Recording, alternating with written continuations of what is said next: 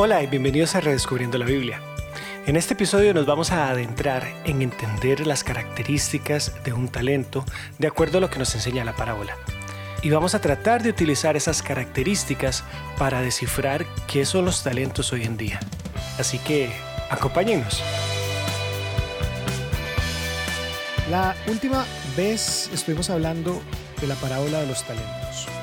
Eh, nos concentramos bastante en entender qué son los talentos. En la primera vez hablamos bastante sobre el momento en que Jesús estaba diciendo esa parábola, la importancia que a los ojos de Jesús pareciera tener el momento y además lo que les estaba diciendo, porque se los dice en dos ocasiones.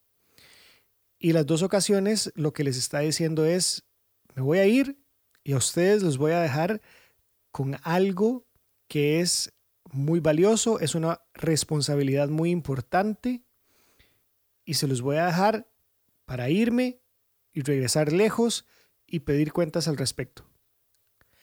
Luego, la semana siguiente a, la primera, empezamos a investigar un poco más qué son los talentos y qué podrían ser los talentos. Y hay varias cosas a las que llegamos a la conclusión de que no son los talentos. La primera, y creo que más evidente, es entender que los talentos no son habilidades para hacer algo. No es el talento musical o el talento de la pintura o el talento de un deporte. Habíamos entendido que lo que Jesús les estaba dando como responsabilidad o lo que Jesús estaba usando para demostrar que era una gran responsabilidad lo que les iba a dar era dinero. Y era una gran cantidad de dinero. Pero también hablamos de que eso era la forma como les estaba dando a entender que era una responsabilidad grande lo que les iba a dar. No necesariamente de que los talentos, eh, ya cuando Jesús se fuera, era que les iba a dejar dinero a los discípulos. Incluso hablábamos de que al final del libro de Mateo, Jesús se va, como dijo en las parábolas que se iba a ir, y les dice a los discípulos, ahora sí, me voy, los dejo con una responsabilidad de ir y hacer discípulos en todas las naciones. Y también algo que me quedó muy impregnado en la memoria es lo que decía Jorge. Entender cuál es mi llamado a hacer esos discípulos. Porque en el caso de Jorge, él decía que él entendía sus dos más grandes discípulas, las, las, dos, las dos hijas de Jorge. Y aunque por supuesto que tener un ministerio, eh, grupo de personas que, que liderar, que enseñarles la Biblia o qué sé yo, es importante, también no puedo descuidar una cosa por atender la otra. Eso es lo que yo recuerdo de nuestras conversaciones, de las dos conversaciones que hemos tenido al respecto. ¿Qué, qué quieren agregar o qué, o, o qué o para dónde quieren mover la conversación o qué les ha llamado la atención? Tal vez ahí, Leito, como para, para aportar un poquitillo, eh, conforme hemos ido desenvolviendo la conversación y, la parábola, siento que han empezado a salir eh, aspectos bastante chivas e importantes como entender. Algunos de esos, y tal vez como desde, desde el primer eh, episodio donde empezamos a hablar de esta parábola, es volver a sentarnos en el contexto original de donde se eh, compartió esta parábola de los talentos, que son unidades de peso, una medida de una unidad de peso. Y eso nos permitió, siento que nos permitió empezar a ir como limpiando un poco nuestra concepción de lo que creemos podríamos creer que esta parábola significa de lo que hemos tal vez inclusive anteriormente escuchado que esta parábola significa y empezar a volver a armar un poco desde la raíz un camino para ayudarnos a encontrar tal vez no solo el significado de la parábola, sino dónde pueden estar gemas o perlitas de verdad que esta parábola está escondiendo y que están ahí para encontrar. cómo podemos tal vez redescubrir esta parábola. Yo creo que ese es el reto que tenemos por delante, es el reto que queremos enfrentar cuando hacemos este tipo de podcasts y es el reto que para cada uno de nosotros puede traer grandes recompensas. Como lo vimos en la parábola de las tierras, los discípulos son aquellos que van y preguntan y, inquieren más a fondo sobre la palabra y son aquellos que no se quedan solamente en la capa superficial, sino que quieren ir a saber qué hay más allá adentro. Yo siento que esta parábola de los talentos tiene algo aquí encerrado y algo muy chiva para, para nosotros, aquellos que queramos entrarle más a profundidad, porque me parece que tiene un potencial para ayudarnos a redescubrirla.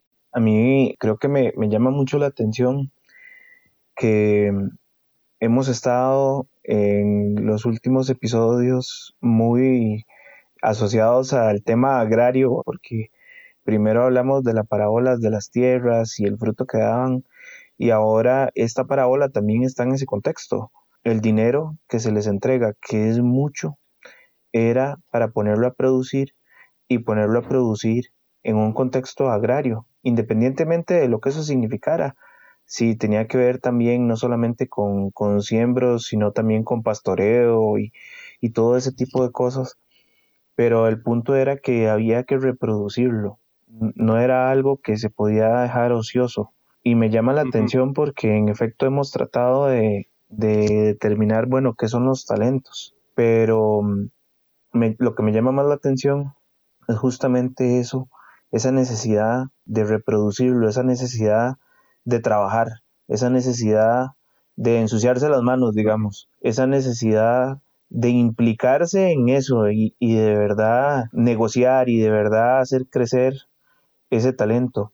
Y es algo muy interesante porque digamos que rompe mucho con la visión pasiva que muchas veces tenemos, puede ser de la vida o, o del cristianismo, ¿verdad? Porque muchas veces es una visión como muy pasiva, como, y esto no, para nada, es totalmente salvando las diferencias y salvando porque son muy grandes diferencias, por supuesto, es hasta muy capitalista, ¿verdad? O sea, es, es una parábola de hacer crecer aquello.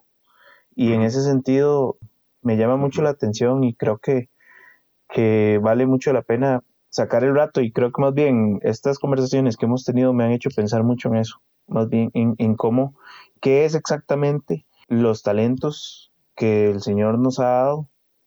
Como decía Leo, yo logro identificar bien que mis dos hijas definitivamente calzan en el sentido de que son algo muy valioso que el Señor ha puesto en mis manos y es sumamente valioso y le pertenece al Señor, digamos, ¿verdad? Entonces en ese sentido lo logro identificar y logro identificar que tengo una labor que hacer y, tengo que hacerla bien. Pero no solo es eso, ¿verdad? Son muchas otras cosas. Entonces creo que es un llamado a dejar cualquier tipo de pasividad y dejar cualquier tipo de pereza y cualquier tipo de actitud temerosa incluso y de hecho me gustaría que hablemos un poco sobre el temor, pero a, a socarse la faja y a irse a producir, ¿verdad? A ir a trabajar. Básicamente, eso es lo que me llama, lo que me llama mucho la atención de verdad de esta parábola. Ok, ahora, lo que venimos hablando, me parece que la siguiente parte de la conversación es adentrarnos un poco en eso de los talentos. Tengo la idea, después especialmente de lo que hablamos la última vez, que el tema de los talentos está estrictamente ligado con el Evangelio, con el ir a predicar el Evangelio, con el eh, hacer discípulos, enseñarle a la gente lo que, lo que hemos ido aprendido de él. Le decía Pablo a Timoteo, lo que viste y oíste y aprendiste de mí, eso enseñarle a los otros.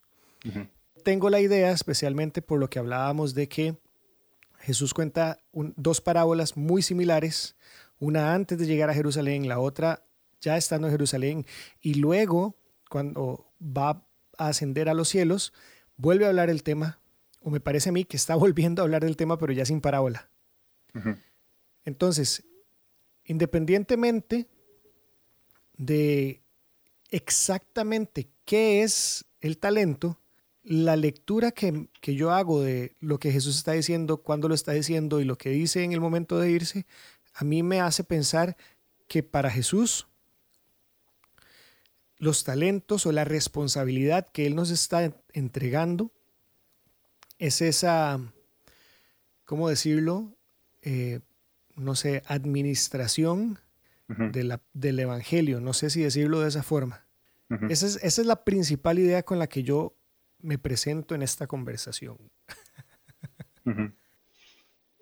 Yo creo, yo, yo creo que eso está, vamos a ver, creo que está cerquita, bastante cerquita porque tiene muchas conexiones y, y muchas ligas muy visibles, muy evidentes, eh, eh, así como lo estás armando.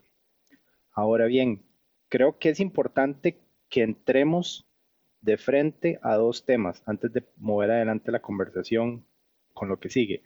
Y los quiero poner en la mesa.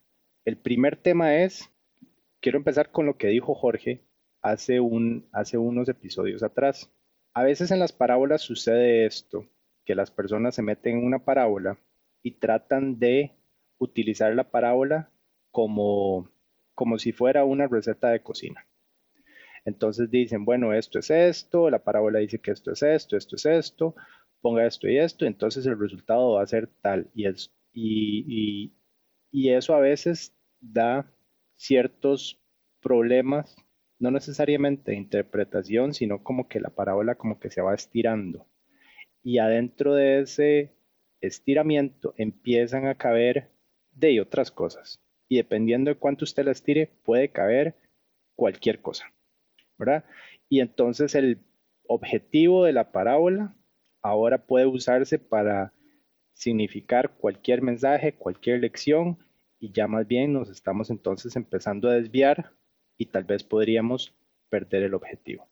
Entonces yo creo que es importante que conforme vayamos estudiando esta parábola de los talentos, siempre entre nosotros tres, principalmente, y, para cualquier persona que nos escucha, mantengamos eso siempre en mente, como, como marquemos la cancha. Vamos a utilizar la parábola, vamos a andar eh, navegando, buceando, escarbando en ella, sin tratar de cruzar ninguno de sus límites ni linderos, porque si no puede significar cualquier cosa. Ahora, y, yo creo que eso ya ha pasado, y, personalmente creo que eso ha pasado la mayoría de las veces que las personas han empezado a estudiar esta palabra de los talentos, pero no quiero adelantar mucho el criterio todavía. Ahora, el segundo punto que quiero poner sobre la mesa es eh, lo, lo, que es claro, lo que siento que es el mensaje más primordial de alguna otra manera que podemos sacar de esta parábola, que es hay que ser buenos administradores. Si yo resumiera esta parábola en un par de frases, en dos platos, esta parábola nos enseña que hay que ser buenos administradores de lo que Dios nos da para producir más resultados para su reino y que nos va a llamar a cuentas y que en ese proceso de cuentas queremos tener buenos resultados y que si no los tenemos, también eso va a tener cierta respuesta de parte del Señor de los siervos y va a tener ciertas consecuencias. Entonces, creo que eso es claro. No estamos hablando de que esta parábola no trata de eso. Creo que esta parábola sí, sí trata ese tema. Ahora bien, esto es importante. No es la única parábola que trata este tema.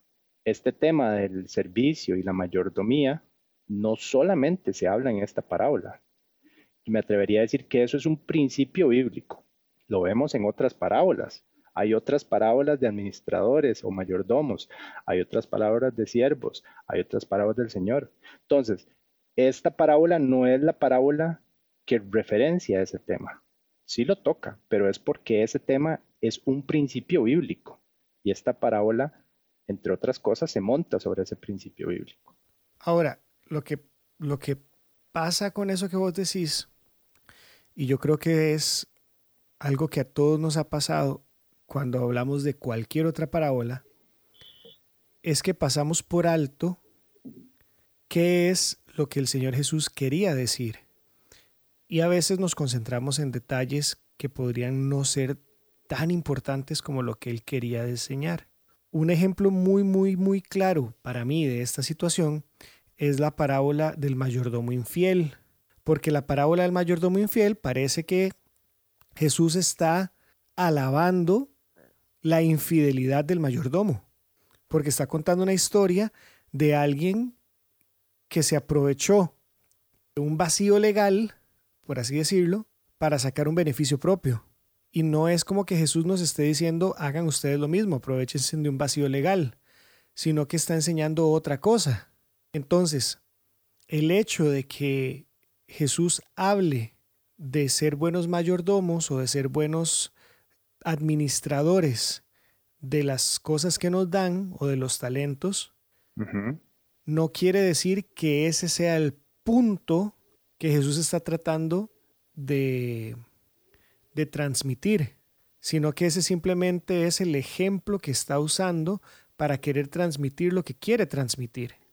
Hay un mensaje más profundo en esto. Ajá, hay algo que él quiere transmitir, como los cuentos infantiles que de pronto lo que te querían enseñar era hacer a decir la verdad, como el cuento de Pedro y el lobo, ¿verdad? El chiquito que dice, viene el lobo, viene el lobo, y era mentira, y viene el lobo, y viene el lobo, y era mentira, y cuando ya dijo, viene el lobo, nadie le creyó.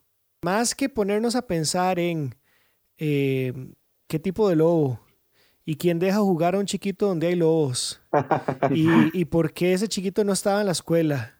El punto importante es no mienta porque las consecuencias de mentir pueden ser terribles. Es de la historia de unos administradores a los que se les dieron unas responsabilidades grandes, unas sumas de dinero grandes. Jesús lo que nos quiere enseñar es algo que yo les voy a dar es muy importante. Y ustedes tienen que hacer lo mejor que puedan con lo que yo les voy a dar. algunos les voy a dar 10 veces, otros les voy a dar dos veces, a otros les voy a dar una vez, pero de todos espero ganancia. Es donde yo digo, y es importante para nosotros tratar de entender qué es esa responsabilidad que Jesús nos dejó que vuelvo a lo que decía hace un rato. En mi opinión, me parece que es el Evangelio, compartir el Evangelio, que puede ser en algunos casos de algunas personas eh, tienen la, habilidad o el don de, de ganar muchas almas para Cristo, evangelistas muy famosos. En otros casos puede ser personas que son muy buenas ayudando a otros en situaciones difíciles, dándoles consejos, dándoles alientos, ayudándoles a dirigir sus vidas. Puede ser que otros sean personas, eh, sean maestros de la Biblia, que la estudian, que la leen, que sacan enseñanzas. Como decía Jorge hace un rato, eh, también una, forma de hacer eso es siendo buenos padres, eh, buenos amigos, qué sé yo, pero todo con la finalidad de que aquellas personas que nos rodean entiendan y escuchen ese mensaje de salvación del Señor Jesús. Insisto, así es como lo, entiendo yo. Yo creo que eso está cerquita de el corazón de Jesús cuando él está compartiendo esta parábola. Ahora, habiendo dicho lo que hemos dicho, ¿verdad? Que la parábola, hay, hay algo particular que sucede en esta a diferencia de la de las tierras que estudiamos antes, que es que aquí Jesús no entra necesariamente a dar la respuesta. Entonces uno diría, bueno, entonces eso significa que, que nunca lo sabremos. Bueno, tal vez, tal vez puede que nunca lo sabremos con exactitud, tal vez. O, o tal vez, ¿verdad? Y, aquí es donde nosotros necesitamos hacer el trabajo, necesitamos ser diligentes no podríamos quedarnos, no, siento que sería completamente responsable quedarnos diciendo es que como no lo dicen, nunca lo sabremos y nunca se sabrá. Bueno, tal vez, tal vez, tal vez podría ser que él no da la respuesta aquí porque da suficiente información como para que uno de sus discípulos pueda llegar a la respuesta. Bueno, ¿qué estamos pensando? ¿Qué estamos diciendo? Que, que sí se puede saber. Bueno, tal vez. ¿Y por qué no?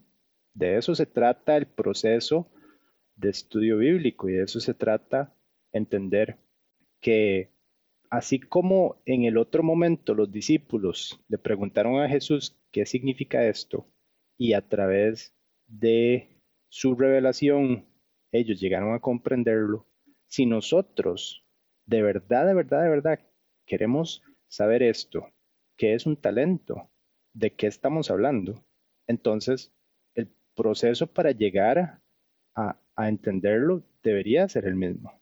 Deberíamos de buscar a, a Jesús, que es la palabra de Dios, para ir a ver cuál es, podría ser esa respuesta. Entonces, yo les propongo que adoptemos por un momento esa postura. Pensemos, tal vez no lo sabemos, pero tal vez puede que sí, sí podríamos llegar a, saberlo. Entonces, si así fuera, entonces, ¿cómo podemos llegar ahí? Bueno, primero, empezamos donde estamos. Empezamos en Mateo 25, en la parábola de los talentos, y empezamos viendo a ver qué caracteriza a un talento. Veamos a ver cómo se ve un talento de los talentos que Jesús o el Señor entregó a sus siervos. Entonces, lo primero que yo rescataría acá es que los talentos son algo que se recibe del Señor a sus siervos. No lo podemos obtener de ninguna otra forma, ¿verdad? Entonces, esto es importante para ir limpiando nuestra concepción y nuestras preconcepciones y empezar a abrir la Biblia con el objetivo de redescubrirla. Entonces, cualquier cosa que yo tengo, que no fue que el Señor me la dio, entonces no necesariamente cabría dentro de un talento, porque el talento fue algo que el Señor le dio a sus siervos. Ahora, sí, podríamos decir sí, pero es que todo lo que yo tengo Dios me lo ha dado, y eso tiene sentido, pero entonces vamos sumándole algunos puntos adicionales. Un talento es algo de mucho valor, tiene un valor asociado casi, casi como un tesoro precioso. Entonces es algo que el siervo recibe del Señor que tiene un valor altísimo. ¿okay? Entonces ahí se van como filtrando ciertas características y vamos reduciendo como la lista. Tercero, es algo que se recibe cuando se encuentra el siervo con el Señor. No se puede obtener antes, ni era algo que el siervo tenía antes y luego se transforma en un talento. Ok, ya ahí entonces vamos reduciendo la lista más, porque yo he escuchado de esta parábola que un talento es de todo. Cualquier cosa cabe bajo la sombrilla de un talento. Siento que, que eso, ¿verdad? Entiendo el corazón, entiendo el espíritu por el cual se dice que un talento es todo lo que yo tengo, porque todo lo que lo tengo lo tengo que administrar responsablemente para dar un resultado positivo al Señor. Y entiendo el corazón y el espíritu con el que lo dicen, pero creo que eso le roba al significado que Jesús está diciendo esta parábola, porque el Señor de los siervos está siendo súper directo con sus siervos y le está diciendo, les voy a dar esto y sobre esto voy a pedir cuentas. Entonces, si yo no sé qué es ese esto, puede que genere resultados en otro lado, pero en ese esto puede que esté fallando. Es que yo creo que si uno se concentra en que cualquier cosa puede ser un talento, solo porque em, se les pide ser responsables con eso que se les dio. Entonces yo también podría decir que la parábola trata sobre decir la verdad. Los siervos respondieron con la verdad cuando les preguntaron cómo les fue. Ese no es el punto de la parábola. El hecho de que la parábola diga cosas ciertas no necesariamente nos tiene que distraer de cuál es el punto de la parábola. El punto de la parábola para montarme sobre lo que estás diciendo es ser responsable con los talentos. Y, el problema que siento que cada vez que me escucho en voz alta decir esa frase es que nosotros en español tenemos esa palabra talentos súper asociada con habilidades, porque esa parábola, esa palabra viene del castellano y es el significado que hemos ido heredando. Ahora, eso no necesariamente era lo que significaba esa palabra para una persona en el, en el, en el año cero, en el primer siglo, que hablaba hebreo, que hablaban arameo, que estaban en esa cultura. Para ellos significaba una unidad de medida de peso que contenía algo muy valioso. Pero ¿qué era? No lo dijo. Entonces nosotros no podemos ponerle nuestros lentes de personas modernas y devolvernos atrás y decir, para ellos significaba lo mismo que para nosotros. Lo que andamos buscando es qué significaba para ellos, porque en serio, esto es algo muy, muy importante. Vamos a tener que rendir cuentas sobre eso. Bueno, ¿y qué es eso? Si yo no sé qué es eso, ¿cómo voy a ser un administrador responsable y rendir cuentas sobre eso? Y a veces creo que lo que pasa entonces es que se adopta una postura de, bueno, como no sé qué es eso y no necesariamente voy a hacer el trabajo de campo para tratar de averiguarlo, entonces voy a ser responsable con todo, para que entonces nada se me quede por afuera. Y el problema es que nosotros somos humanos y no necesariamente siempre vamos a ser responsables con todo. Y al mismo tiempo, si tratamos de estirar un montón la cobija, puede que el detalle importante, la responsabilidad específica con la cual el Señor encomendó a sus siervos, más bien se quede por afuera, porque hay, un aspecto de precisión sobre esto. El siervo no les dijo, les voy a pedir cuentas sobre todo lo que ustedes tienen. perdón, el Señor no les dijo, les voy a pedir cuentas sobre todo lo que ustedes tienen. Les entregó algo específico y sobre eso específico es que giró toda la acción de esta parábola. Esteban, ¿y cuál es su teoría? Porque me tiene súper intrigado. ok, pero antes de entrar ahí, estos tres puntos, quiero, quiero preguntarles, ¿ustedes sienten que hasta ahora hemos estado estirando la parábola con esto? Los talentos son algo que se recibe del Señor a sus siervos, no los podemos obtener de ninguna otra forma. El talento es algo de mucho valor, tiene un valor asociado casi como un tesoro.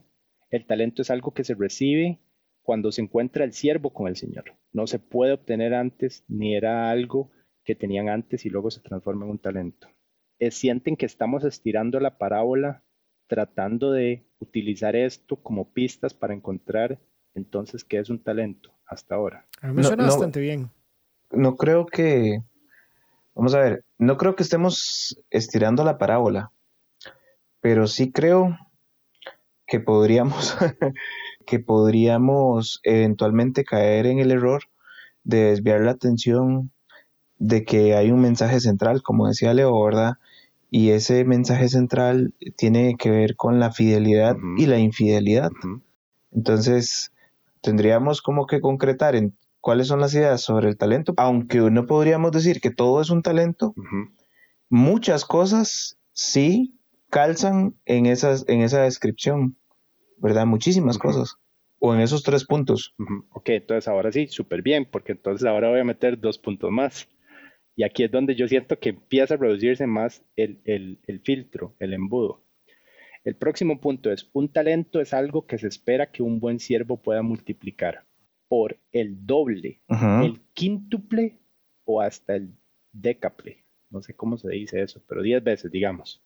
Voy a decir otra vez, un talento es algo que se espera hay una expectativa de que un siervo pueda multiplicar por por lo menos el doble, o hasta por cinco veces, o hasta por diez veces. Si no se puede multiplicar, entonces, si es un recurso que administrar, pero no es un talento.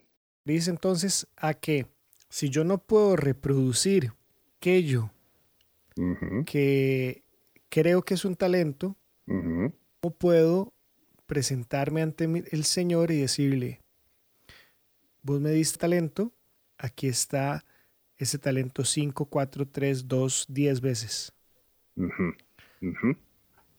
Y, y, eso es buenísimo porque ¿qué pasa cuando un siervo se presenta donde el Señor con menos de los talentos que le dio multiplicados? Por, por lo mínimo el doble, como mínimo el doble. ¿Cómo es ese siervo? ¿Un buen siervo o un mal siervo?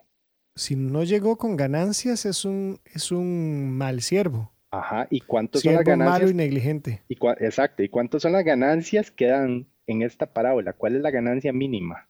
Vamos a ver, ahí hay, hay algo interesante, porque lo mínimo es por lo menos los intereses.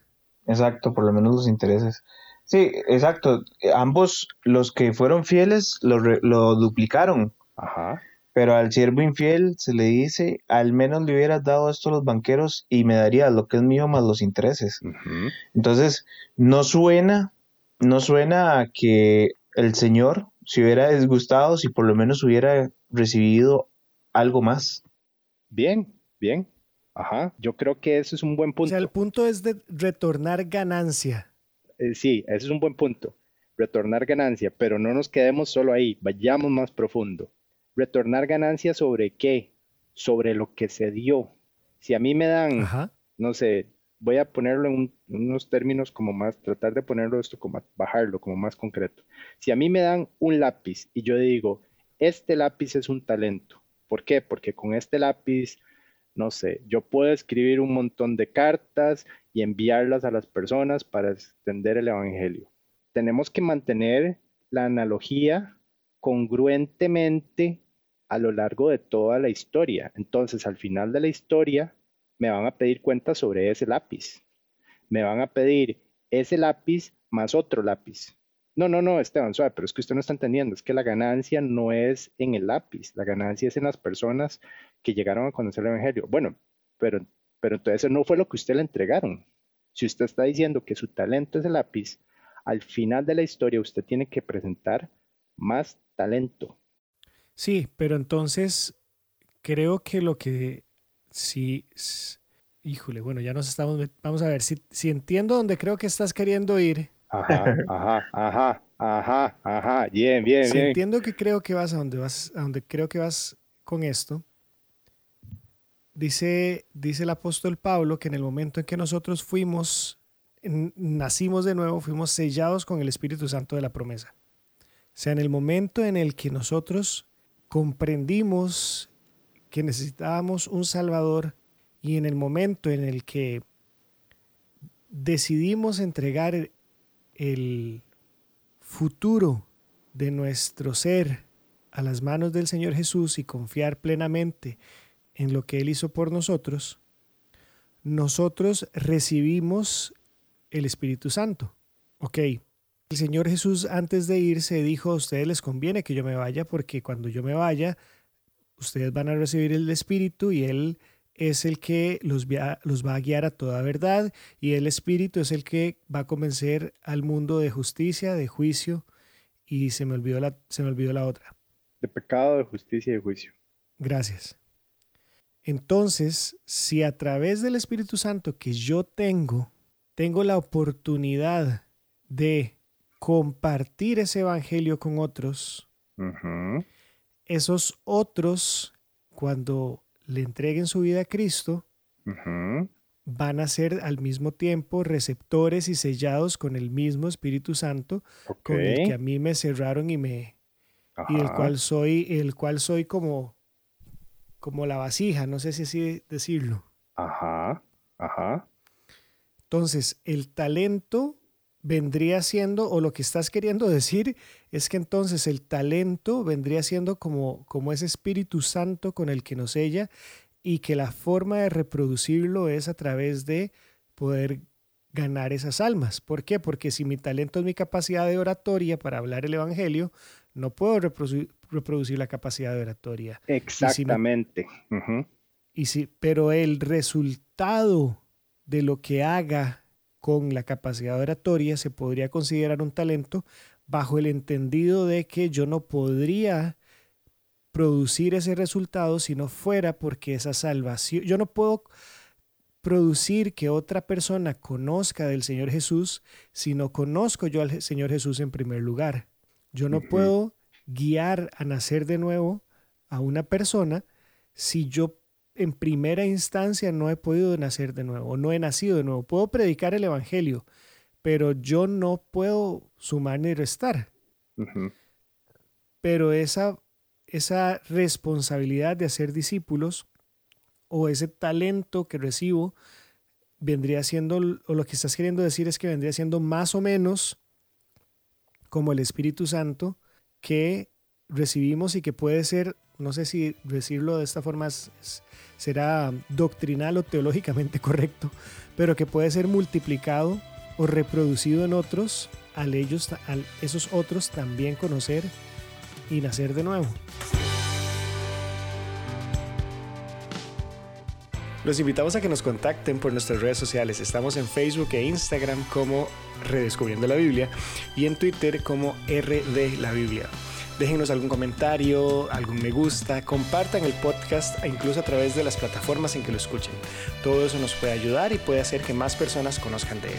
Y también les recuerdo nuestra página web, redescubriendolabiblia.org.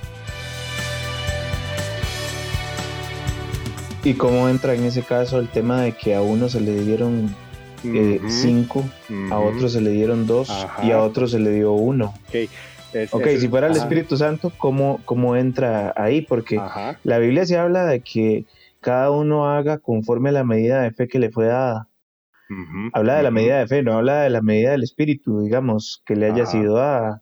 Ajá. el mismo Espíritu que está en mí es el mismo Espíritu que está en ustedes si es cierto que yo lo puedo contristar o también es cierto que yo me puedo dejar usar. Pero entonces, ¿cómo entra el tema de las cantidades ahí? Más o menos para... Si fuera esa la interpretación del talento específicamente. Sí, si fuera que va por ahí la jugada. Exactamente. Ok, bien, bien. No, y son, son buenas preguntas.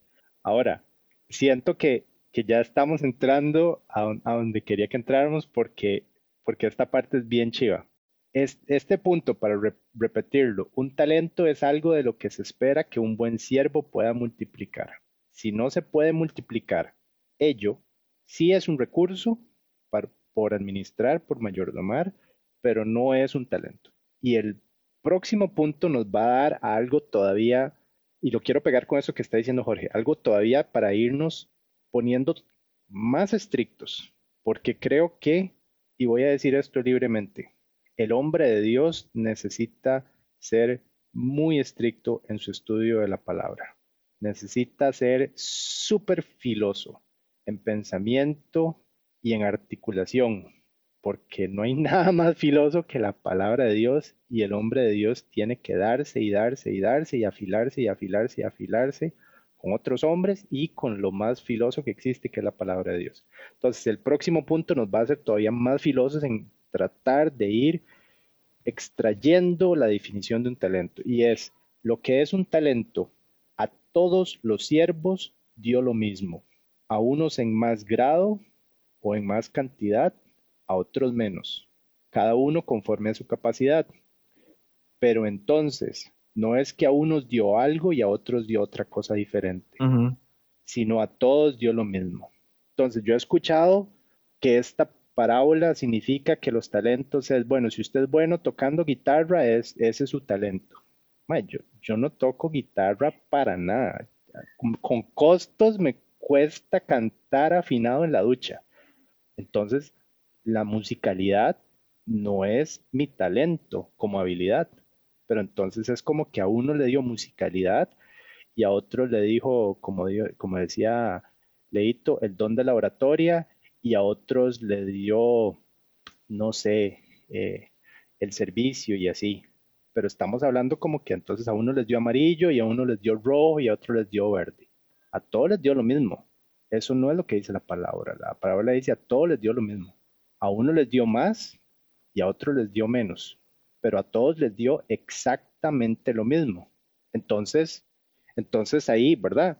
Y esto es interesante porque aquí voy a meter un, poquito un cambio de marcha. Yo no tengo hijos. Leito, yo sé que vos no tenés hijos. Jorge, vos tenés dos bellas nenas que son regalos que Dios te ha dado para cuidarlas. Pero yo no siento entonces que Dios a mí no me haya dado talentos por el hecho de que yo no tenga hijos. Porque lo que sea que sea un talento, a todos les dio lo mismo. A todos los siervos del Señor les dio lo mismo. Entonces, a la puches. ¿Y por qué siento, ¿y por qué siento que de repente estamos estirando más de la cuenta de la parábola?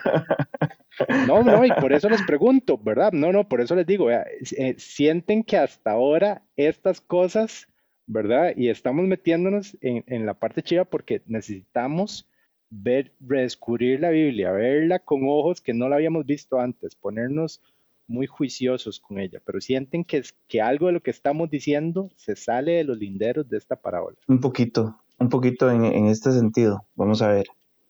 Y no es porque, digamos, sería como desdecirme de lo que había dicho la semana pasada con respecto a mi responsabilidad con mis hijas, ¿verdad? que, eso no, que eso no esté ahí.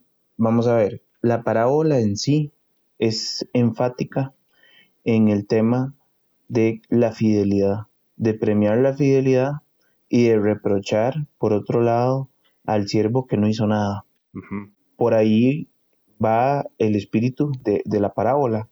Cuando nosotros empezamos a ver qué nos es dado en nuestra vida como cristianos, son muchísimas cosas. Por ejemplo, Efesios 2.10 dice, porque somos hechura suya, creados en Cristo Jesús para buenas obras, las cuales Dios preparó de antemano para que anduviésemos en ellas. Y yo definitivamente no, a mí no me fue dado andar en las obras que le fue dado andar a otro, por ejemplo. Fui creado para este momento y me ha sido dado algunas cosas en, especial, en específico, y sobre las cuales soy responsable. Entonces, ¿qué cosas nos da Dios? Bueno, una gran cantidad de cosas. Y, una, y, si lo vemos desde un punto de vista de responsabilidad, eh, la Biblia habla hasta del cuidado del cuerpo, es impresionante, pero hasta de eso habla. Y también habla, por ejemplo, a Timoteo Pablo le dice, aviva el fuego del don que hay en ti, aviva el fuego del don que hay en ti. Y ahí no me refiero a talentos naturales, sino don dado por Dios, ¿verdad? O sea, aviva el fuego del don de, de lo que el Señor te dio. Entonces, creo que definitivamente el tema de los talentos, aunque no cualquier cosa puede ser considerada talento, sí creo que definitivamente hay una gran, gran, gran, gran, gran cantidad de elementos que, caen en esa categoría, que son, son cosas muy valiosas que le pertenecen al Señor, que se pueden multiplicar o que se deben de multiplicar de alguna forma. Y multiplicar, ahí hay que tener mucho cuidado también en entender hacer una diferencia entre lo cuantitativo y lo cualitativo, porque la parábola es cuantitativa en el sentido de al que le dieron dos devolvió, devolvió cuatro, pero hay un montón de cosas cualitativas que usted puede multiplicar en el sentido de, crecimiento para no caer en, en, el legítimo eh, en el legítimo sistemita este de, yo tengo que evangelizar y esta persona tiene que ganar a otros dos y, hablar de números sino que el, exactamente. Sino que el mismo crecimiento de una persona a través de la palabra por ejemplo y de la fidelidad en la enseñanza de la palabra ya eso sería crecimiento. Ya eso sería un verdadero crecimiento y un verdadero crecimiento que va a dar fruto y es algo totalmente cualitativo, no es para nada cuantitativo en ese sentido. Entonces, si no llegamos a, si Esteban no cae así concreto, dice, el talento es esto, ¿verdad? y le pone, exacto, y le pone, y le pone los puntos sobre las IES. Creo que estamos dando vueltas. Creo que estamos dando vueltas y me estoy empezando a desesperar. no, pero ya, ya vamos, ya vamos, ya vamos, tengan paciencia. No, pero es, es, esto es chiva, esto es chiva porque de, esto se trata. Yo le he dado vueltas a esto y le he dado jupa y, y, me he preguntado muchas veces, ¿será que me estoy metiendo por lados que, que, bueno, al principio no sabía si iba a llegar a algo necesariamente y después, y yo no, no, no, es que no, no sé y por eso me gusta tener esta conversación con ustedes. Pero hasta ahora los puntos se van al principio caben muchas cosas dentro de la cobija, bajo la sombrilla de un talento, y conforme vamos bajando y viendo las características de los talentos, los puntos se van poniendo cada vez más específicos y específicos y específicos. Este último punto, ¿verdad? Ya, ya empezó a, enseñarnos algo que creo que es algo con lo que normalmente no, no lidiamos cuando leemos esta parábola, que es que lo que sea que un talento es, no puede ser cualquier cosa, pero lo que sea que un talento es, eso es para todo mundo. Lo que cambia es en más medida o en menos medida, pero todo el mundo tiene por lo menos uno de ellos. Ahora, para llegar al próximo punto, vamos a contrastar dos parábolas. Esta la hemos estado leyendo en Mateo 25. Y en Mateo 25 está la parábola de los talentos y en Lucas 19 está la parábola de las diez minas. Que como vimos en los episodios anteriores, hablan de, yo diría que para todos los efectos lo mismo. Entonces, ¿verdad? Cuando uno llega y lee esta parábola y dice, ok, quiero entender más, entonces empieza uno, que es lo natural, a, comparar y contrastar entre, entre las dos. ¿Por qué? Porque parece que dicen lo mismo. Sería muy natural entonces tratar de encontrar en esa comparación y el contraste de Mateo 25 con Lucas 19 más información que nos ayude a tener más claridad. Y yo creo que eso está bien, porque es lo que hemos estado haciendo hasta ahora. Llega un señor, tiene 10 siervos, en la de Lucas 19, a cada uno le da una mina y le dice, negocien entre tanto que vengo. Se va uno y le dijo, me diste una mina, produje 10. Y le dice, buen siervo, tendrás autoridad sobre 10 ciudades, fuiste fiel en lo poco, eh, tendrás autoridad sobre 10 ciudades. Al otro le dice, me diste una mina, produje 5, a este le dice, tú también sé, tendrás autoridad, sé sobre 5 ciudades. Y luego viene entonces el último, que es lo que estamos viendo, Señor, aquí tu mina, la cual he tenido guardada en un pañuelo, porque tuve miedo de ti, que eres hombre recio, estricto, tomas lo que no pusiste y ciegas lo que no sembraste. Entonces este es, y como en el otro pasaje en Mateo 25, el siervo que, no, no lo reprodujo, no produjo ni cuantitativamente más ni, ni cualitativamente más, ninguna de las dos. Entonces a este le dice, Mal siervo, de tu boca te juzgo. Sabías que yo era hombre recio, que tomo lo que no puse y que ciego lo que no sembré. ¿Por qué no diste mi dinero al banco y viniendo yo lo demandaba con el logro, con intereses? Y luego dice, y esta es una parte súper clave. Aquí es donde vamos a empezar a desenredar el nudo. Y dijo a los que estaban presentes, quítenle la mina y dénsela al que tiene diez minas. Ok, ¿dónde habíamos leído eso antes? Bueno, en Mateo 25. ¿Por qué? Porque en Mateo 25 vemos la misma historia. Le dice, llega el que había recibido un talento y dijo, Señor, te conocía que eres hombre duro, que ciegas donde no sembraste y recoges donde no esparciste. Y tuve miedo y fui y escondí tu talento en la tierra. Aquí tienes lo que es tuyo. Y respondiendo su señor le dijo, malo y negligente siervo, sabías que ciego donde no sembré y que recojo donde no esparcí. Por tanto te convenía dar mi dinero a los banqueros y viniendo yo hubiera recibido lo que es mío con intereses. ¿Y qué escuchamos otra vez? Lo que hemos escuchado antes. Quítenle pues el talento dénselo al que tiene 10 talentos. ¿Verdad? ¿Ok? Ahí estamos como con un espejito. Y luego dice este versículo, porque a cualquiera que tuviere le será dado y tendrá más. Y al que no tuviere, aún lo que tiene le será quitado. Ah, ok. ¿Dónde había escuchado eso yo antes? Bueno, vamos a Lucas 19. En Lucas 19, después de regañar al mar del siervo, le dice, quítenle la mina, dénsela al que tiene 10 minas. Y ellos le dijeron, Señor, pero ya tiene 10 minas. Y en el 26 dice, pues yo les digo, a cualquiera que tuviere le será dado, mas al que no tuviere, aún lo que tiene le será quitado. ¿Ok? Esta es, me parece a mí, una de las claves más importantes para encontrar qué es un talento, porque entonces hay un punto adicional de un talento que es que necesita cumplir lo que dice el versículo 26 de Lucas 19 y necesita cumplir el versículo 29 de Mateo 25. Cualquiera que tuviere le será dado y tendrá más, y al que no tuviere, aún lo que tiene le será quitado. Y ahora sí, yo les digo, ¿dónde hemos escuchado esto antes? En Lucas 19. Sí, ajá. ¿Y dónde más? ¿Cómo? ¿Dónde más? En la parábola de las. escuchado antes. En la parábola de las diez vírgenes también. Creo que hay, hay algo similar, que por cierto está a la par de esta parábola. Esta frase la encontramos antes y ha salido antes en este podcast.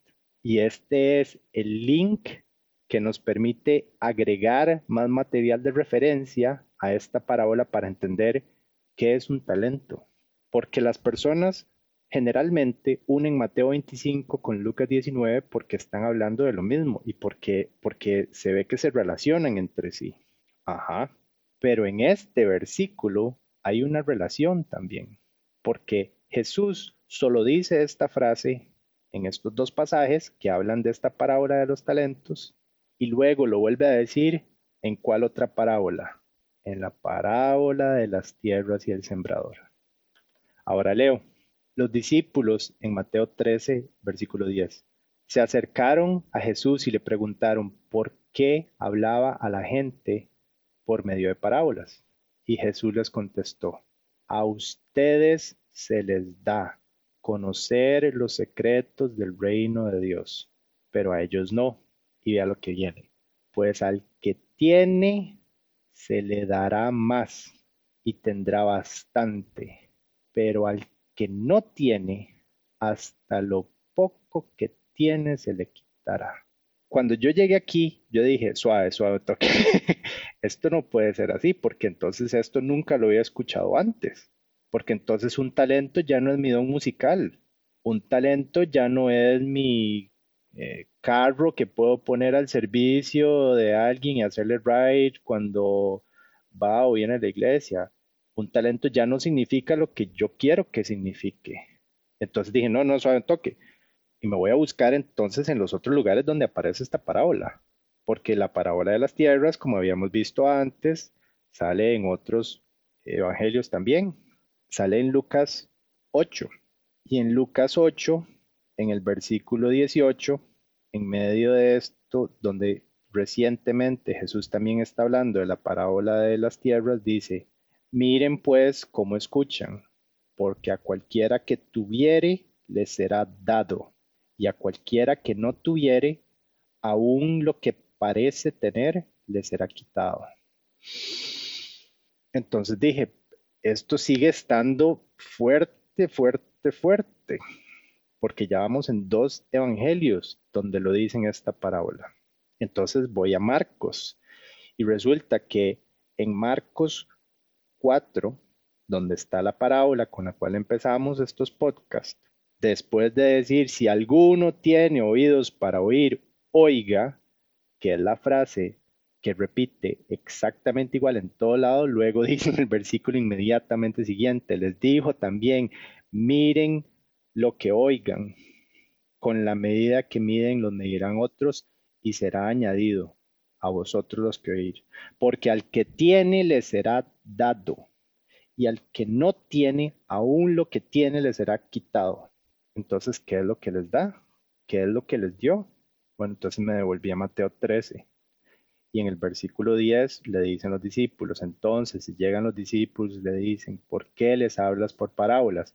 Y él respondiendo les dijo, porque a ustedes les es dado saber los misterios del reino de los cielos, mas a ellos no les es dado.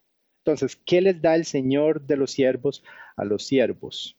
La oportunidad de entender los, los misterios en este caso, digamos. Y específicamente no solo la oportunidad de entenderlos, les, se los da, les da la respuesta. No solo les da la letra, sino el conocimiento, la relación, el entendimiento. Les, da la palabra, pero no solo la palabra escrita, sino les da la palabra viva, pero no es, no es cualquier parte de la palabra, la parte de la palabra inclusive todavía más específica, los misterios del reino de los cielos. Y, entonces ahora, pum, pum, pum, empiezan a caer un montón de cosas. ¿Se acuerdan cuando dice, el reino de los cielos es como un mercader que encontró una piedra preciosa? ¿Por qué? Porque, porque conocer los misterios de los reinos de los cielos es algo muy valioso. Es como un tesoro por el cual las personas dejan su vida para ir a perseguirlo. En el Salmo 12.6 dice, las palabras de Jehová son como la plata pura, refinada en el horno siete veces. ¿Qué es lo que les está dando a sus siervos? Cualquier cosa. No, les está dando sus palabras, sus enseñanzas. Les está revelando los misterios del reino de los cielos. Y cuando Él se va, antes de ascender al cielo, se los encarga para que negocien con ellos, para que vayan y produzcan nuevos discípulos. Y en estos otros nuevos discípulos se revelen más que, se multipliquen más que conocimiento, comprensión, vivificación de qué? De las palabras de Dios y de sus misterios, de cómo funciona su reino, de quién Él es, de qué Él ha hecho y de quienes nosotros somos cómo debemos vivir para Él.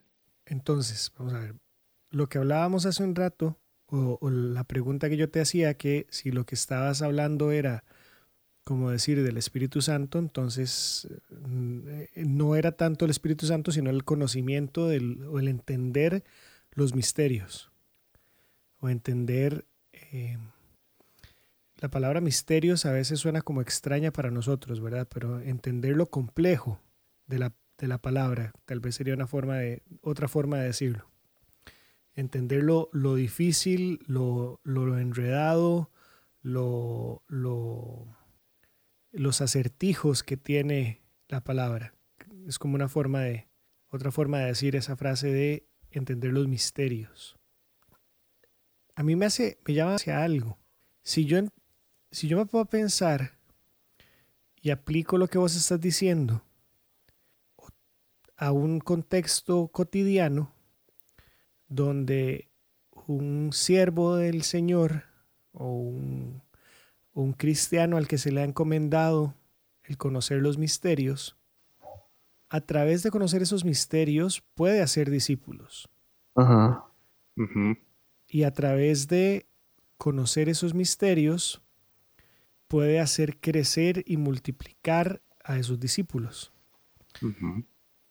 Para que los discípulos eh, empiecen a ser discípulos, tienen que ser convencidos a unirse a la causa.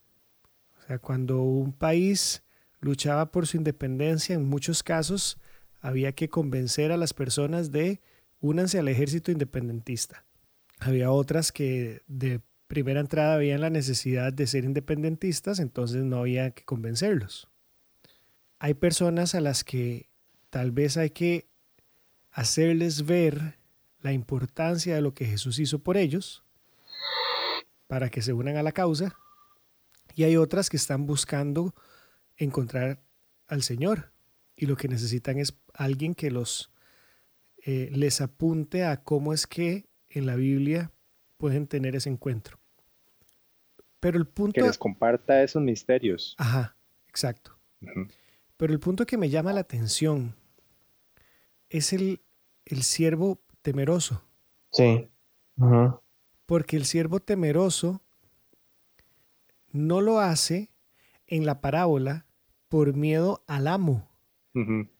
Mientras que muchas veces, y, y, me expongo, no sé en el caso de ustedes, pero muchas veces yo he tenido temor de abrir mi boca para decir algún versículo o decir lo que la Biblia dice en alguna u otra circunstancia, no por miedo al Señor, sino por miedo a lo que está alrededor mío, a la gente, a lo que me puedan decir, a cómo me puedan ver, a cómo me puedan, así me van a excluir, qué sé yo.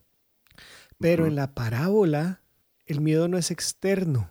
O sea, el siervo no dice, tuve miedo de llegar con tan poquito dinero a donde los banqueros y que ellos se burlaran de mí. El miedo es hacia el Señor. Mm, no lo sé, porque... Porque él dice, tuve miedo de que recoges, o sea, tuve miedo de ti de que recoges donde no sembraste, mm. Eh, de que ciegas donde no sembraste y recoges donde no esparciste. Eso es algo donde yo estuve entrando, pero, pero yo no leo eso.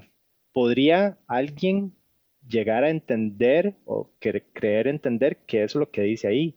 Pero eso no es lo que yo leo. ¿Qué es, lo que lee? Porque dice, y tuve miedo. Tuvo miedo. No lo hizo, ¿por qué? Por miedo. Mateo 25 y 24. Y ese 25-24 creo que también nos va a ayudar un montón para, para después entender el, porque creo que vamos a tener que seguir con el, con el siervo malo y ahí hay un montón de enseñanza que se puede sacar. Pero es que ojo Pero en el 24, 24-25 dice, y tuve miedo. Ajá.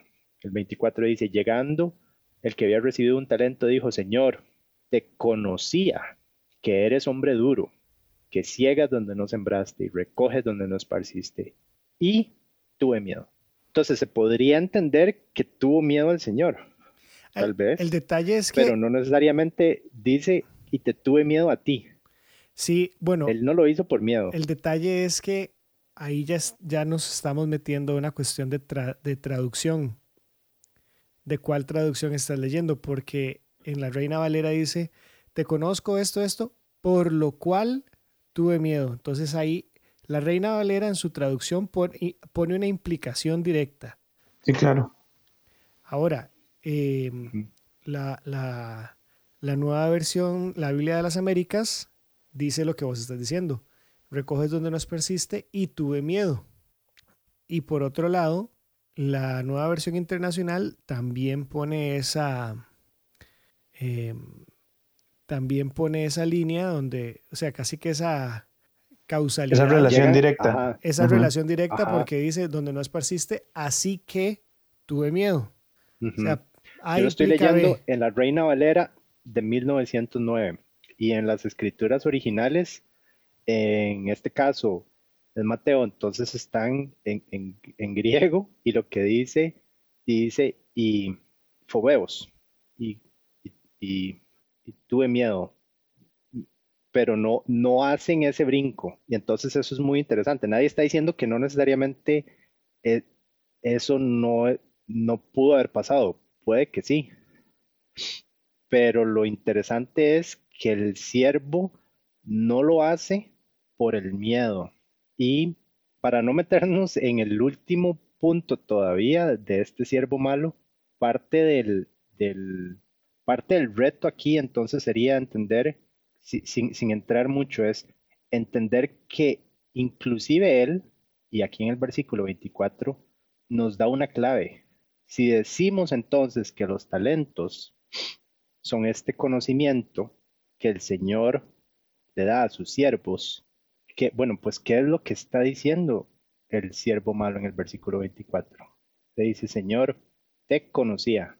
Él tenía algún tipo de conocimiento, algún tipo de conocimiento, no solo sobre el Señor, sino en este caso, algún tipo de conocimiento en específico sobre los misterios del reino de los cielos. ¿Cuál era ese conocimiento que tenía? ¿Era mucho? No, no lo era.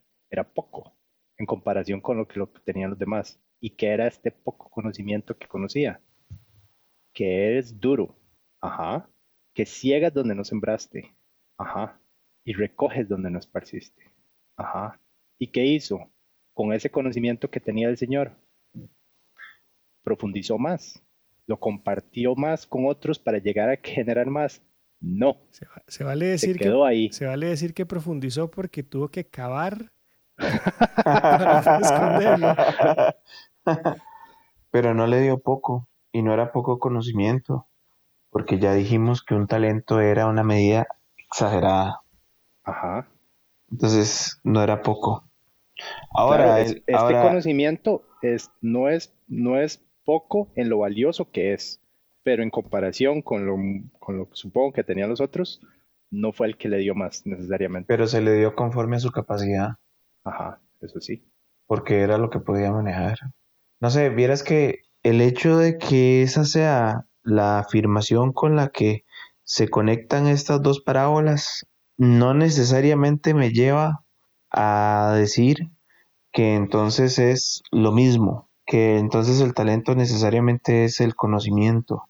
No necesariamente. Sí, en, definitivamente en el contexto de la parábola del sembrador, sí es, tiene que ver con conocimiento, pero claro que es un conocimiento espiritual y si es sobre los misterios en realidad, porque lo que deja ver el Señor es que hay verdades que están veladas para algunos y para otros no, pero digamos que para mí no sería algo que me, lleva, me lleve a concluir que sea exactamente lo mismo. Por un principio, porque vamos a ver, las dos situaciones pueden tener el mismo principio, ¿verdad? O el, Señor está recalcando el, mismo principio, el principio de el que no le pone, ¿verdad? El que no le pone se le quita y el que le pone se, se le da más, ¿verdad? Y eso usted lo puede aplicar en efecto al conocimiento, pero lo podría aplicar a otras circunstancias. Ahora sí me llama mucho la atención que eso, ese sea específicamente la conexión. Eso sí me llama poderosamente la atención. Pero creo que definitivamente tendría que darle todavía más vueltas para necesariamente decir, estamos hablando exactamente de lo mismo. Estamos hablando exactamente de lo mismo. Es necesariamente conocimiento. Porque, digamos, no lo veo tan, tan evidente, la verdad, sinceramente el hecho de que sea, de que sea exactamente lo mismo. No.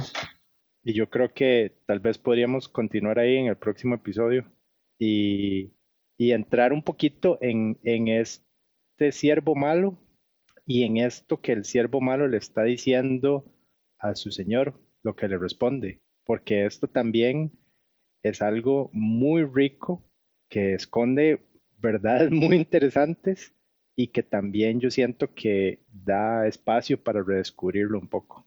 Y tal vez, bueno, si lo vemos y lo estudiamos, puede que nos ayude a, llegar a algún lugar de más claridad todavía. Sí. Quedemos en eso entonces. Pura vida. Bien. Quedemos en eso. ¿Y ustedes qué piensan? Para nosotros este es un tema importante y complicado. Así que nos encantaría conocer a qué conclusiones han llegado o qué piensan de las que nosotros hemos propuesto. Contáctenos por medio de nuestras redes sociales o de nuestra página web. Nos escuchamos en la próxima. ¡Chao!